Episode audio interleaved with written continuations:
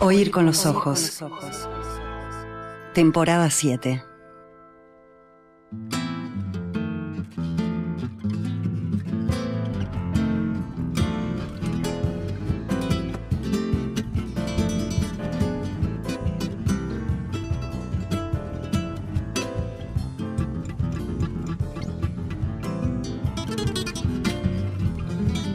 Atentos aquellos de ustedes, atento tú, que crees en la existencia de un ser humano idéntico a ti, eh, que a lo mejor se hace pasar eh, por vos o que puede guardar para vos alguna clase de revelación a propósito de tu identidad. Bueno, eh, nuestro invitado literario en esta página de Oír con los Ojos, primero ya fue, sigue siendo Pierre Menard, ese inigualable fantasma de Cervantes, oscuro lector francés que acá eh, no quería componer otro Quijote, lo cual era fácil, sino el Quijote.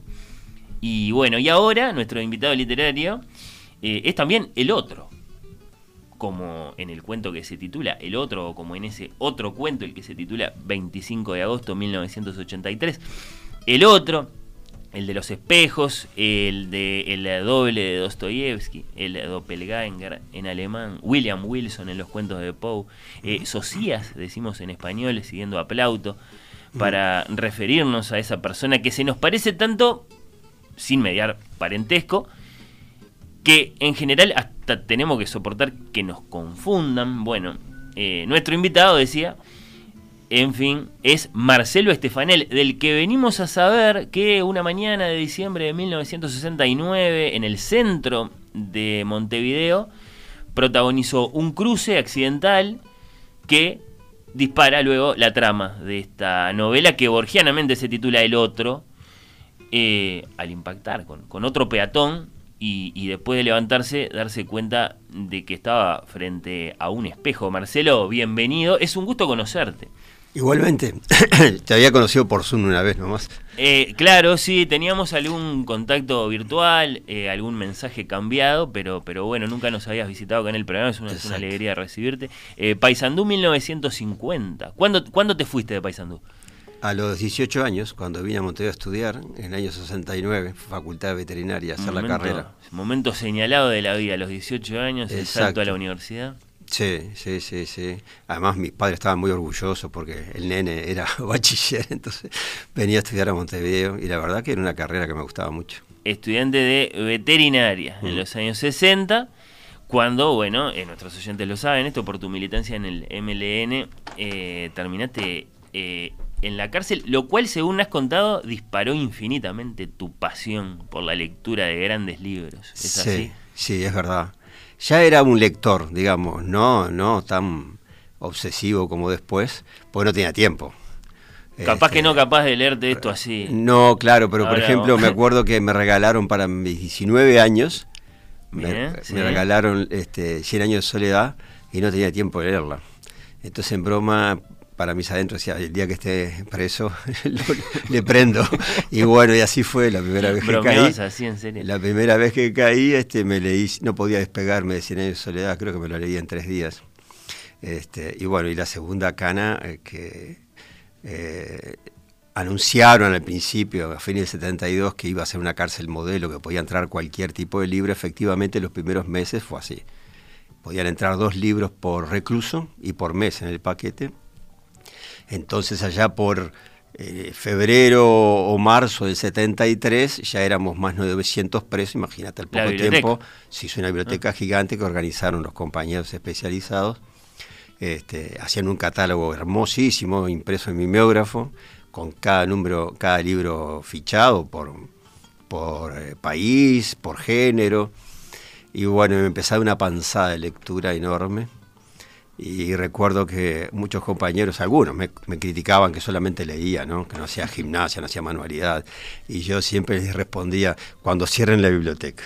¿Fue en ese archivo original que trabajó hace poco Alzugarat? Eh, eh, él, hizo una edición, se encargó de una edición facimilar que se imprimió en la Biblioteca Nacional. en la época que Carlos Liscano era director, este, todo un, equipo ahí este, de críticos literarios y, y bibliotecólogos y, archivo, y archivistas, como estaba ahora hablando. Sí, estábamos con ese tema. Hicieron una edición facimilar, con una preciosa introducción, una historia de ese catálogo.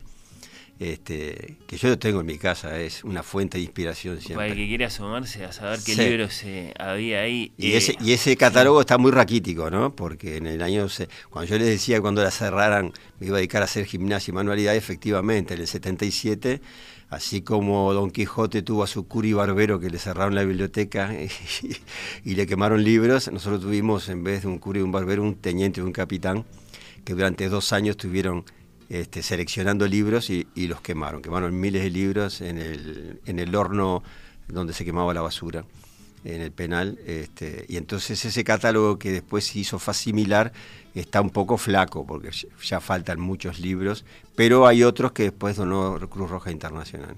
Mientras más antiguo, seguramente más posibilidades tenía de salvarse, ¿no? Era. Exactamente, sí, ellos llegaron a un criterio de que todo lo que de la Edad Media para acá era todo subversivo, ¿no? El Renacimiento, los, enciclopedistas. Arrancaba temprano el asunto, Sí, ¿no? No, no con el siglo XX, sino ya... ya No, con- un poco más, este, Mm, también Era- Erasmo, ya, claro. sí, y Erasmo con claro. su, su libre albedrío ya era muy subversivo.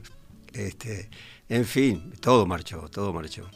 Bueno, eh, Marcelo Estefanel, otro, otro, otra referencia que creo conocemos bien, lector tenaz, atento, muy libre de el ingenioso Hidalgo Don Quijote de la Mancha. Tengo mi ejemplarcito acá eh, conmigo. ¿Cuántas veces eh, leíste completa la, la novela? Esta, novela de, un preso a otro, como dijiste alguna vez. Sí, exactamente. Me la dedicó a nosotros, Cervantes. este, porque él dice que en, su, en el prólogo anuncia, confiesa de que fue concebido en una cárcel. Y Cervantes estuvo preso varias veces. Varias Sí. veces, por lo menos cinco que se tenga registro. Este, no por razones políticas, sino por razones económicas. Este, la hago muy cortita, le era recaudador de impuestos para la Armada Invencible en toda Andalucía, ¿no? Impuesto era, se pagaba a los campesinos en especia, ¿no? Eh, Cebada, aceite de oliva, harina, trigo. Este, entonces cada vez que él venía, el- los curas generalmente, el obispo de la zona escondía todo lo que podía y si él lo descubría lo descomulgaban, entonces iba preso por un tiempo. Y después otras razones fue porque en la liquidación de los impuestos a veces lo acusaron, lo acusaban de que había hecho algún desfalco Claro. este, y bueno, iba preso de vuelta. El asunto es que yo lo leí en la cárcel cuatro veces. Este, me, iba fa- me iba fanatizando. Necesitaba leerlo de vuelta porque si a la segunda lectura descubrí un montón de cosas, a la tercera estaba seguro que iba a descubrir otras. Y en el ínterin, en esos plazos, leía cosas referentes a, a Cervantes y a Quijote. Por ejemplo, entre la primera y segunda lectura leí Tirante el Blanco, eh, que es una novela de caballería de, de 1450 por ahí, de un valenciano, de Joanot Martorell, este, que es una maravilla. Y estaba en la biblioteca que le censura el cura del barbero, estaba en la, estaba en la biblioteca de Alonso Quijano el Bueno, Tirante el Blanco. Un antecedente, claro, Claro. ineludible. Cervantes Claro. había sido lector de esa novela. Sí, además él en, en la biblioteca de Alonso Quijano el Bueno están todas las novelas de caballería más importantes. E incluso Cervantes hace una guiñadita al lector y está su, su primera novela. La Galatea también está dentro de la biblioteca de Esos Alonso. juegos son absolutamente Eh, eh, ese- inconfundibles de Cervantes, exacto, ¿no? eh, Es de él, él inventa lo que, yo, lo que se llama la novela moderna, ¿no? Todo ese juego de espejos. El comienzo de la segunda parte cuando la, la- la primera es famosa. Exactamente, y él queda todo copado cuando se entera que existe la primera. Y no hay mayor, dice, le dice a Sancho, no hay mayor honor para un hombre hacer estampa el libro. Está, está fascinado. En fin, y después afuera... ¿Te, te- acordás cómo era eh, ese, ese, ese, Quijote- ese primer Quijote tuyo? ¿Era en dos volúmenes? ¿Era, Era un uno? solo volumen. Mirá, después un compañero me lo regaló. Lo tengo en mi casa. A, uno, a, la a una de las lecturas que hice. Qué tesoro. Eh, sí, lo tengo en mi casa con el sello censurado en la primera página que hacían los militares en la 30. Era una edición eh, a dos columnas, entero. Ah, sí. A dos columnas. Ya no se Eh, hace eso. No, pero- hace muchos años. Era la época de, de los folletines, ¿no? Claro. Que, se, que se hacía a dos columnas. Este, está bien, eh, es, es correcta la, la- la- la versión. Es correcta. Lo que pasa es que yo sostengo que cuando una obra es muy buena, es muy difícil que estropearla, ¿no? Eh, a tal punto que Resiste las malas versiones, decís. es- te cuento una, leí este, para, para la época de Franco, Shakespeare era muy, o muy pecaminoso, ¿no? O muy subversivo. Entonces a un alcahuete del régimen le hicieron escribir versiones de las comedias de Shakespeare, este, eh, digamos, censuradas, decantadas, ¿no? Y leí una versión de esa y aún así me, me gustó muchísimo. Entonces digo, sí, sí, será bueno Shakespeare que no pudo estropearlo un franquista. ¿no? No lo arruinaron, claro. Lo arruinó un poco, pero no del todo. Mutilándolo, quién sabe cómo. Sí. Eh, ciertos, ciertos espíritus, eh, particularmente la- la- latinoamericanistas, eh, Marcelo, eh, yo creo que, bueno, hasta el día de hoy, ¿no? Reniegan de, de- de nuestra relación con, con España, al punto de que, por ejemplo, hace poco tuvimos una, una síntesis muy fuerte de eso cuando el escritor Martín Caparrós pidió en un, en un congreso de la lengua retirarle a nuestro idioma el nombre de nuestro conquistador. ¿no? Sí. Eh, ¿vos, vos cómo te sentís con respecto a eso? Porque tu, tu admiración por Cervantes hace pensar que no, no tenés ningún conflicto con nuestra ascendencia castellana, digamos. No, para nada. Yo creo que además hay que aceptar la historia como es, ¿no? Castilla eh, no era nada cuando Cataluña era un gran país, ¿no? Cuan- en el momento de que los condes catalanes y, y la nobleza catalana mandaba a sus hijos a estudiar a, a Granada, o sea, cuando Granada estaba eh, bajo lo- el poder de los moros, porque era la mejor universidad que había, y además en, en- en la- toda la zona de Granada, eh, de la zona mora, la educación era universal hombres y mujeres, niños y niñas. Mientras en Castilla-La Mancha era- eran todos analfabetos, unas bestias peludas, ¿no? Pero bueno, después la historia cambia. ¿no? Alfonso. Alfonso el Sabio en adelante sí. empieza a cambiar. Y bueno, llega, ha llegado a dominar toda la península, ¿no? Pues fíjate que hay una cosa curiosa, leí una vez en un libro. Cuando llega la imprenta a, a España, aún no se pelean dónde llegó antes, si a Barcelona o a Madrid. Pero por un detalle de pocos años, ¿no? Tres o cuatro años, 1470, 1473. Pero lo cierto es que un siglo antes de aparecer el Quijote, el Quijote aparece en 1605, Sí. en 1505 hay un inventario de qué se imprimía y en qué, en qué idioma en la península ibérica. Bueno, el 80% de los imprimía era en catalán y en valenciano. No, eso Y solamente el resto era en castellano. Un siglo después es exactamente al revés. Y es el avance de la fusión de Aragón y Castilla, Claro. ¿no? del Fernando e Isabel, y un dominio interno, ¿no? Empiezan a avanzar, avanzar, este, hasta que dominan toda la península ibérica. Y bueno, Eso y- lo vemos muy claro en López después. Sí, sí, sí. Claro. Y tú fíjate que en 1492, cuando se descubre América, es el año que se expulsa a los judíos de España, ¿no? Este, y después viene la expulsión de los moros. Y cuando Cervantes está escribiendo la segunda parte, entre 1605 y 1615 de Quijote, expulsan los últimos moros, 380.000 moros se calculan que fueron expulsados. Este, es, es la consolidación del absolutismo castellano. Sí. ¿no? Y de ese Y azar imperio, o de ese. y del imperio, ¿no? Cervantes fue contemporáneo de todos los Felipes, ¿no? De los nietos de Carlos V, Eh, Felipe II, Felipe III. Cervantes conoció lo que era la inflación, lo que quebró, Hmm. dos, quebró la corte dos veces, no pudo pagar sus deudas. La situación que está Argentina ahora la tenía Felipe II en época de Cervantes. Así que vos te llevas bien con, con, todo llevo- ese pasado nuestro del otro lado del océano, muy, Sí, muy determinante. Me, me llevo bien, me cómo- llevo bien. Yo creo somos. que cuando, lamentablemente yo soy un perro para los idiomas, ¿no? Me encantaría tener la facilidad que tiene mi esposa para los idiomas. Tengo una zanahoria en la oreja y me cuesta aprender otros idiomas. Para, para otros idiomas, Sí, para porque otros para la edad de idiomas. Cervantes hay que familiarizarse muy, muy hondamente con nuestro, sí, con nuestro el- mi único ¿no? fuerte es el castellano. Después fuera de eso. Me encanta llamarlo castellano, no español. Es el castellano. Nuestro idioma es el castellano. Y pisamos más fuerte la huella si decimos castellano, ¿no? Sí. Eh, Y las raíces, pisamos, Por eso, ¿no? sí, sí, sí. Exactamente. Y eh, pero el catalán me encanta. Y cuando voy a Cataluña me gusta oírlo. y Que mis parientes, mis primos catalanes lo hablan. Este, me gusta muchísimo. En fin, y cuando y, en y escuchar a los gallegos también me gusta. Lo único que no me gusta es escuchar a los vascos porque no entiendo absolutamente nada. Claro, queda, que quedó, digamos, eh, que quedaron... Y Cervantes, es- Chiquitos esos Cervantes otros él idiomas mismo en se enorgullece de ser un escritor en castellano. Hmm. Él lo dice explícitamente. Bueno, desciende de una tradición que, como decíamos, viene de, de- de Alfonso el Sabio, de la Escuela de. Traductores de Toledo, ¿no? Claro. que, que se abrió al mundo, por, por- porque, bueno, traían todas Claro. las literaturas al castellano. Claro, claro. Eh, por supuesto que había un honor en, en eso. Cu- ¿Cuál te parece el momento más brillante, Marcelo, de toda esta, Eh, de toda esta grandiosa novela que, que acaso vos si- si- siempre estás invitando a salir a conocer? Tie- Tiene varias partes. ¿no? Sí, claro. Muchas partes. La- la- la- el discurso a los cabreros me parece una maravilla, ¿no?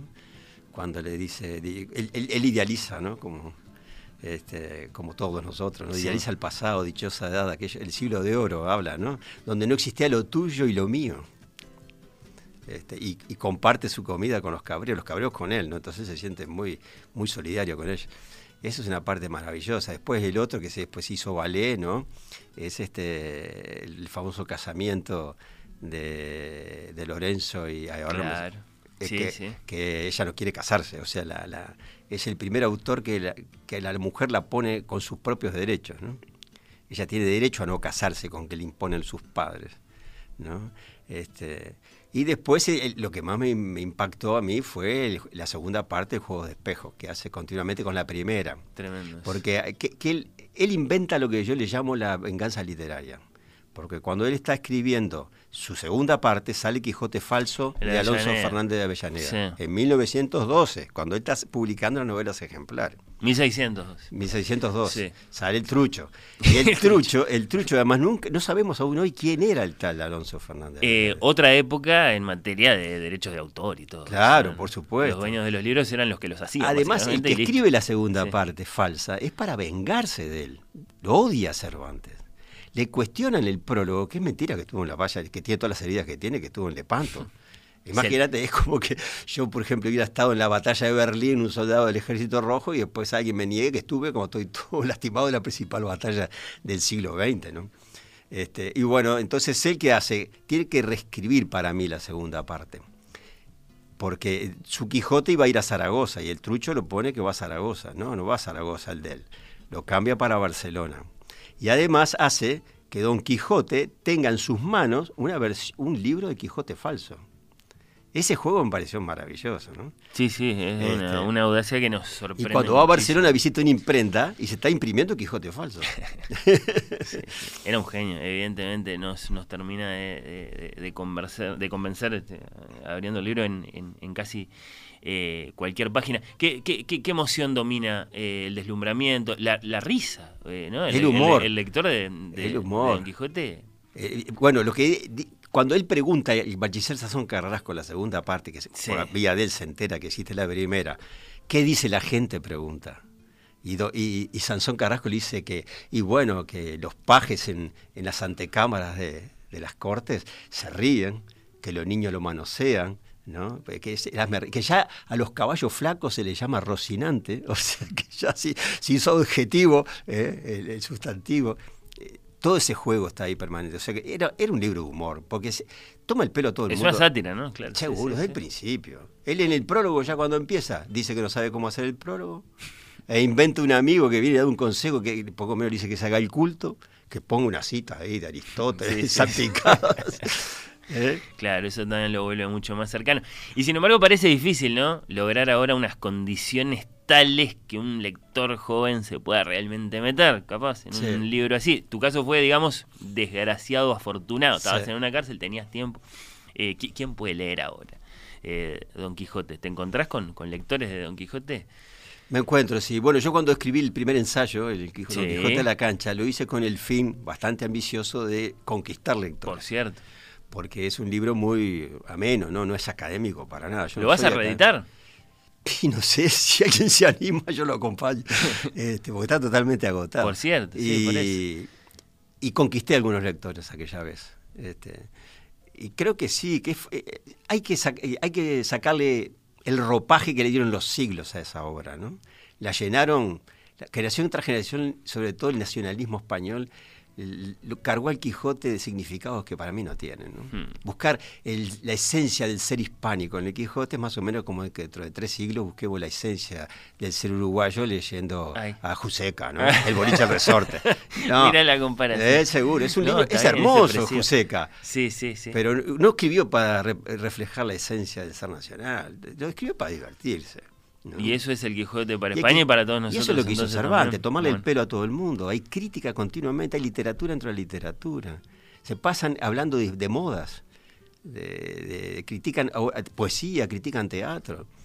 Que, que toma él indirectamente toma el pelo a sus propios personajes, toma el pelo a sí mismo. Eh, te van a decir que, claro, después a Cervantes lo leyeron en Inglaterra, en Alemania y qué sé yo, y que eso ha permitido, digamos, eh, la, Sí, la- lo solemnizaron. sostener la grandeza de nuestra lengua y entonces de la cultura. Claro, ahí entra Y ahí entra la política. y Yo creo que es la- una versión, eh, ¿te acuerdas que salió una versión más simplificada eh, a cargo de Pérez Reverte? Sí, por cierto, sí, Que sí, mandó a hacer la Academia eh, de la Lengua abreviada Española, y, y está muy y buena. modernizada. Está muy buena, Bueno. porque le sacó realmente las cosas que eh, son prescindibles de la novela. Así que vos, el que entra a una librería con, con- con- con esta curiosidad a buscar el Quijote, que agarre lo que encuentre. No, no es que Sí, tiene que agarre buscar- que- yo doy dos consejos. Sí. Que lo agarre, que lo empiece desde el principio y palabra que no entienda, la anote en un costado y siga de largo. Que no, no Le sienta va a que pasar. La dificultad lingüística es un, es un asunto con la lectura Claro, del y Quijote. con cantidad de términos que no existen más. Sí, Cuando describen las armas, ¿qué va a entender un pibe de 18 años? Las armas, yo no las entendía con, con 25, tuve que después ver qué, qué, qué significaba cada cosa. Eh, pero hay que seguir, lo que importa son los diálogos, importa son eh, ese- esa encarnadura humana que tienen eh, Sancho y, y Don Quijote, porque esa dualidad, ese binomio, somos nosotros. Todos somos Sancho y todos somos Don Quijote. Potencialmente, ¿no? Es, que no- es como una energía potencial y cinética. Que nos convirtamos en eso después es otro asunto. Y vos decís que Alonso no está loco, sino que está jugando, ¿no? Yo sí, sí, sí, sí, es un juego. Está jugando. Es, el, es la aspiración máxima que tenemos todos los seres humanos de trascender. Todos queremos trascender de alguna- a través de los hijos, Sí. a través de los hermanos, a través de una obra de arte, ¿no? Este, a través de la poesía. Y él era caballero. Y él quiso, él rescató un oficio olvidado, anclado en la Edad Media, y creyó que resucitando ese oficio iba a ser lo que a lo- al final logró, ser personaje literario.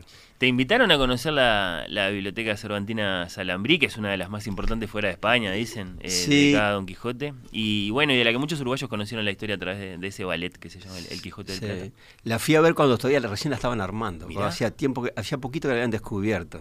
Mi amigo Enrique Enraque que fue un gran periodista y él quedó muy, este, muy asombrado de mi primera obra. Un día me llama y me dice, están, me están invitando a ir a ver, en- descubrí una biblioteca cervantina impresionante. Allí fui a la Universidad de Montevideo y tuve en mis manos un ejemplar de 1609. Ibarra, ¿qué es eso? No. Es un, un- un ejemplar del Quijote de 1609 impreso en Amberes, cuando Amberes Ah. era todavía colonia española. La primera parte, evidentemente. Eh, sí, la primera parte solamente. Sí. Este, que y a Salambrí se la regala un amigo cervantista colombiano que le dice en la dedicatoria, en la primera página, dice, querido amigo, revisando mi colección, descubro que tengo dos ejemplares. Entonces te envío este. Qué maravilla. No, es La opulencia eh, Sí. bibliófila así, eh, de, de algunas personas. Cu- ¿Cuál es tu mayor tesoro, Cervantina? Ah, yo no tengo ninguna. eh, Dale, te- ¿qué bueno, no tengo una cantidad de versiones de Quijote. Creo que la más antigua. Bueno, el, tesoro para mí es un regalo que me hizo Arbilla cuando era director de búsqueda. Sí. Éramos compañeros, era mi, mi, mi- mi jefe. En el 1605, cuando se cumplen los 400 años, mil, perdón, 2005, 2005, cuando se cumplen 400 Sí. años de la primera edición, me regaló una edición facimilar de la primera edición de Quijote, que hizo el gobierno de Castilla-La Mancha. Ah, bueno, eso Es, o sea, la fotografiaron y la imprimieron. Y es una, una joya. Es una joya. Ah, uh, sí, claro, se hizo mucha cosa en ese momento. Entonces pude leer el Quijote como si fuera un lector de 1605.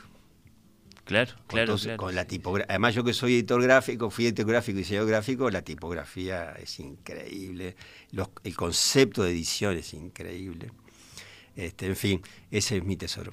Bueno, claro, sí, hay, hay esa, esa vicisitud ¿no? que tiene esto de, de- de- del amor por una obra como, como esta. Bueno, está la novela esa de Pérez Reverte que se llama El Club Dumas, que es muy linda, en la que hay, hay, hay, hay un, un terco buscador de un cierto Quijote del siglo XVII, impreso por Ibarra, bueno. Sí. Eh, o sea, al, al punto de la novela llega eso, ¿no? Sí. Yo tengo este que hizo la, la Real Academia con Alfaguara también, a propósito de los 400 años. Sí, es muy buena Este se imprimieron decenas de miles de ejemplares. Sí, y- y- muy barato, cosa que pareció lo que permitió que fuera un Este, libro barato y que se ampliara eh, mucho su alcance, ¿no? Eh, bueno, eh, yo- inevitablemente íbamos a hablar del Quijote por, por, por bueno, por, por tu pasión y por todo lo que sabes y, y comunicás. A propósito del otro, sin embargo, que es tu, tu libro más nuevo, que acá lo tengo conmigo, de Alfaguara, Marcelo Estefanel, eh, narrás muy llanamente en el libro tus encuentros con este señor, igual a vos, del que además nos vas a revelar eh, su nombre, tal Mm. y, y- y como vos mismo lograste averiguarlo en su momento. Eh, y, y bueno, y luego tus desasosiegos al, al respecto. Contanos, por favor, la historia del libro. En, en los epígrafes escribís que, que fue Eduardo Galeano el que te dijo que, que en esta extraña circunstancia, ¿no? Mm. una, una- una persona en la que reconoces un, un espejo tuyo y con la que te Mm. encontrás accidentalmente, tal vez había una novela. Exacto, yo no me di cuenta, la verdad que no me di cuenta, más en el momento. El primer choque que tuve con él, yo era un pibe, ¿no? De 19 años, este, y la vida ajetreada de aquel entonces, fines de los 60, entre estudio, trabajo y militancia, eh, me olvidé inmediatamente del accidente, ¿no? Me lo vino a refrescar recién, bueno, este, en un, en un momento pasó por el costado cuando me detienen la última vez, que siento por radio que dicen, este, suelten al otro que tenemos al verdadero. verdadero. Entonces habían detenido a alguien parecido a mí. Y antes, en, la- en el sanatorio, yo sabía que también habían detenido a alguien parecido a mí. En esa circunstancia, en esos pocos 10 minutos, detienen a dos personas parecidas a mí. Pero también me olvidé del tema. Me olvidé totalmente.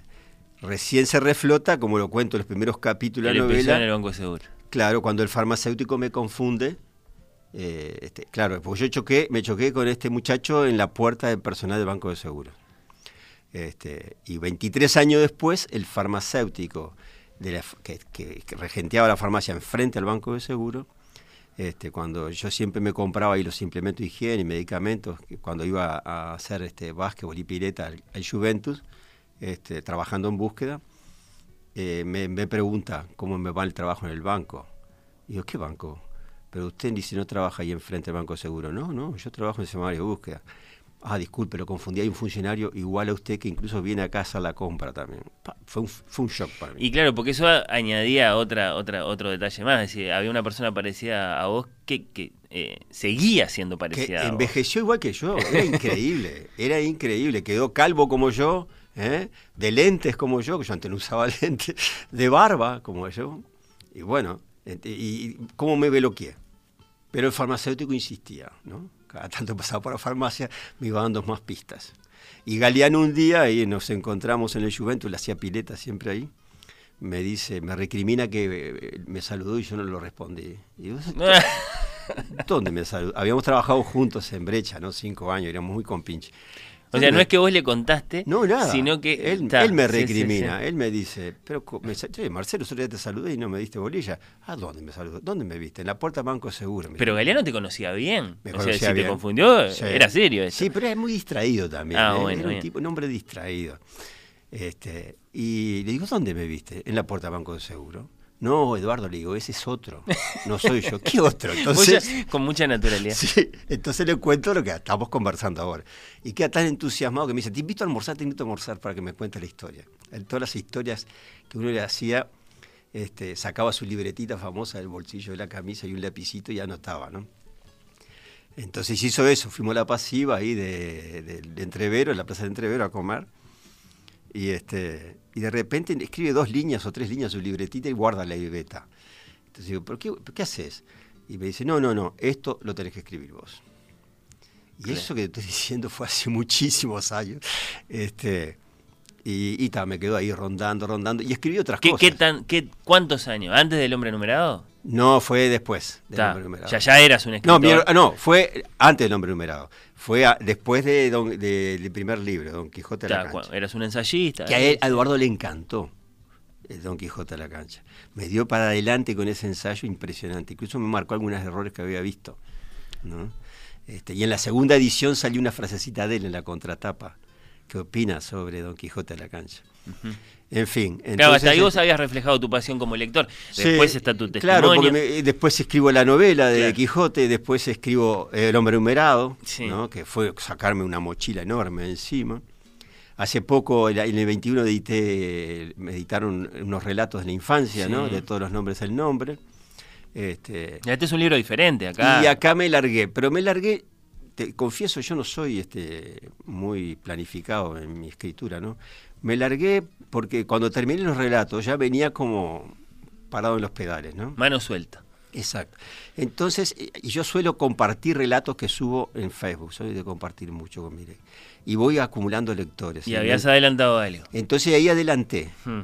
Entonces los lectores estaban tan entusiasmados que fue como una especie de estímulo a seguir, y a seguir, a seguir, y animarme a seguir. En tanto que... Y se hizo novela. se hizo Bueno, novela. claro, en tanto que, que reflexión sobre la identidad, ¿no? Esa, esa forma tan particular de mirarse uno en el espejo que es encontrar a una persona acaso idéntica a uno con la que uno no tiene nada que ver. Bueno, también es- es- eso es una forma de, de evocar hechos del, del pasado y de tu vida, también hechos de la historia eh, europea, entre la crónica personal, la novela psicológica. ¿Qué, qué- qué clase de libro sentís que le, que le propones al lector en el otro? Yo le propongo una novela donde, en primer lugar, este, narrar eh, que los daños colaterales que se producen, no me gusta el término, pero no, no encuentro otro, Sí. que el pobre hombre se parezca a mí, haya tenido que sufrir lo que sufrí yo por mis propias responsabilidades, mis compromisos, eh, es injusto, ¿no? Este, entonces, un poco para reivindicar su o, o- o una disculpa literaria es escribir sobre la historia, la historia misma de los sucesos, ¿no? Este, y además, eh, por otro lado, también es como un homenaje a Montevideo que quiero hacerle. Porque todo sucede en Claro, el escenario de todos esos Son muy- encuentros que fueron es, varios. claro. Eh, es un Juan. barrio concreto, un bar concreto, pero a su vez en el bar aprovecho para sintetizar todos los bares que uno vivió, ¿no? La época de los boliches, ¿no? Y el mozo del bar es la síntesis de los mozos que influyeron sobre nuestra vida cotidiana a medida que íbamos a los bares, ¿no? Este, y, y lo otro es ese, yo le llamo una especie de, de pecado original o pecado inevitable que cometemos generación tras generación. Y es no transmitir a los que vienen atrás este, cosas por, por pudor o por que uno lo considera o porque no sufra el otro, no contarle lo que uno realmente vivió. ¿no? Entonces, por ejemplo, este, el padre de, de mi Socias no le cuenta a su hijo, salvo deja lo deja por escrito, pero nunca en una conversación de padre a hijo lo que realmente le pasó en su vida. ¿no? Seguramente ¿Y por por qué termina en Montevideo? Claro. Él tampoco le, mi Socias tampoco le cuenta a sus hijos lo que sucedió. ¿no? Este, y no se lo sabe explicar. Y bueno, entonces aprovecho todo es- ese mundo narrativo para mostrar eh, cosas que nos suceden a todos, ¿no? Más o menos, y mayor o menor grado nos suceden. Está eso y está, está, está ese, ese, ese, motor que decías que es interesante, ¿no? Ese- lo, lo que al otro le pasó por parecerse a vos y que a vos no te deja demasiado tranquilo. Sí, no, eso me, me produce una especie de... Y es más, creo que no quería conocerlo precisamente por eso, previendo que hubiera pasado cosas muy embromadas por, por solamente parecerse a mí. Por otro lado, era irresistible. Claro, y por, y por- a- le había pasado un primo mío muy parecido también, ¿no? Que lo, captur- lo, lo llevaron y que se tuvo que soportar plantón y capucha por ser- porque lo confundieron conmigo. Entonces eso es, es realmente terrible, ¿no? Claro. Eh, ¿Sentiste curiosidad por el por el tema del, del doble o de, Mm. este de bueno eh, en la, en la literatura lo tenemos en Dostoyevsky, en Borges, Sí. en Poe, en Saramago, el, Sí, hombre duplicado. exacto. Y, y ahora Siempre, eh, viste que lo cito también una, una película que me marcó, ¿no? a ver. La de Kielovsky, La doble vida de Verónica. Ah, sí, sí, sí. No, claro, en el cine también. Ahí hay dos Verónicas idénticas que tienen la misma enfermedad del corazón. Una vive en Berlín y otra en París. Y un día la berlinesa baja a París y vos estás esperando que se encuentren. Una va eh, en, en un ómnibus, en un bus o en un tranvía, no me acuerdo, y la otra va por la vereda y bueno, va a bajar y bueno, se van a ver. ¿no? Entonces siempre te tiene así, siempre te tiene así.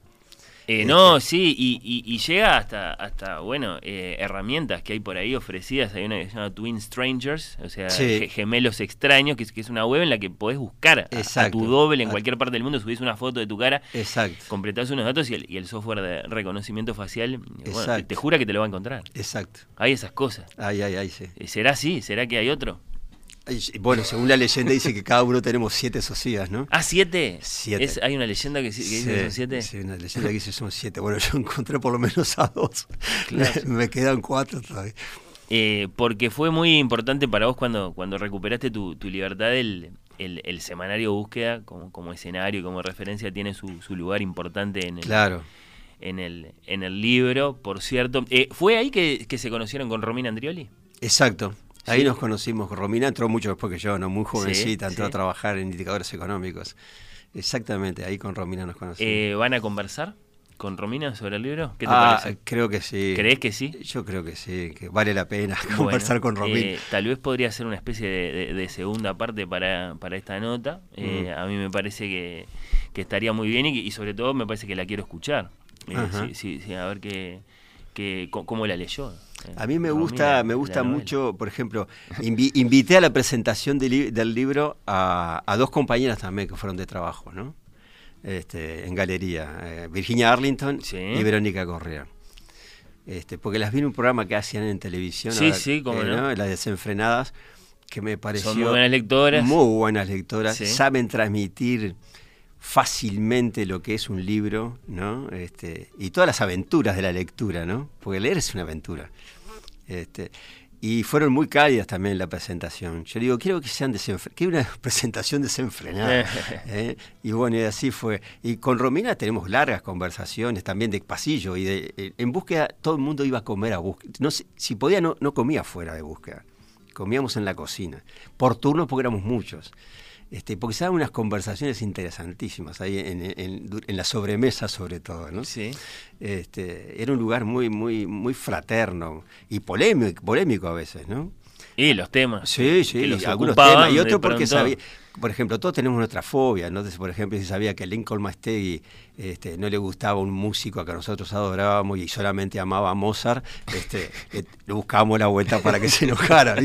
Este, y Se con- enojaba fácil, Sí, se Mastegui. enojaba. Y, Eh, con Romina con conversamos Mozart. mucho, con mucho de, en esos, en esos ida y venidas, en, compartiendo trabajo.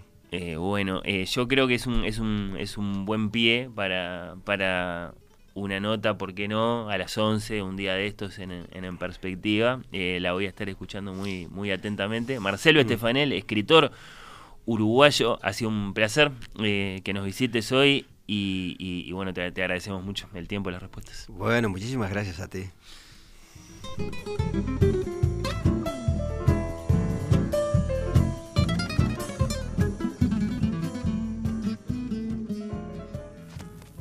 Oír con los ojos. Un programa bajo los efectos de la lectura.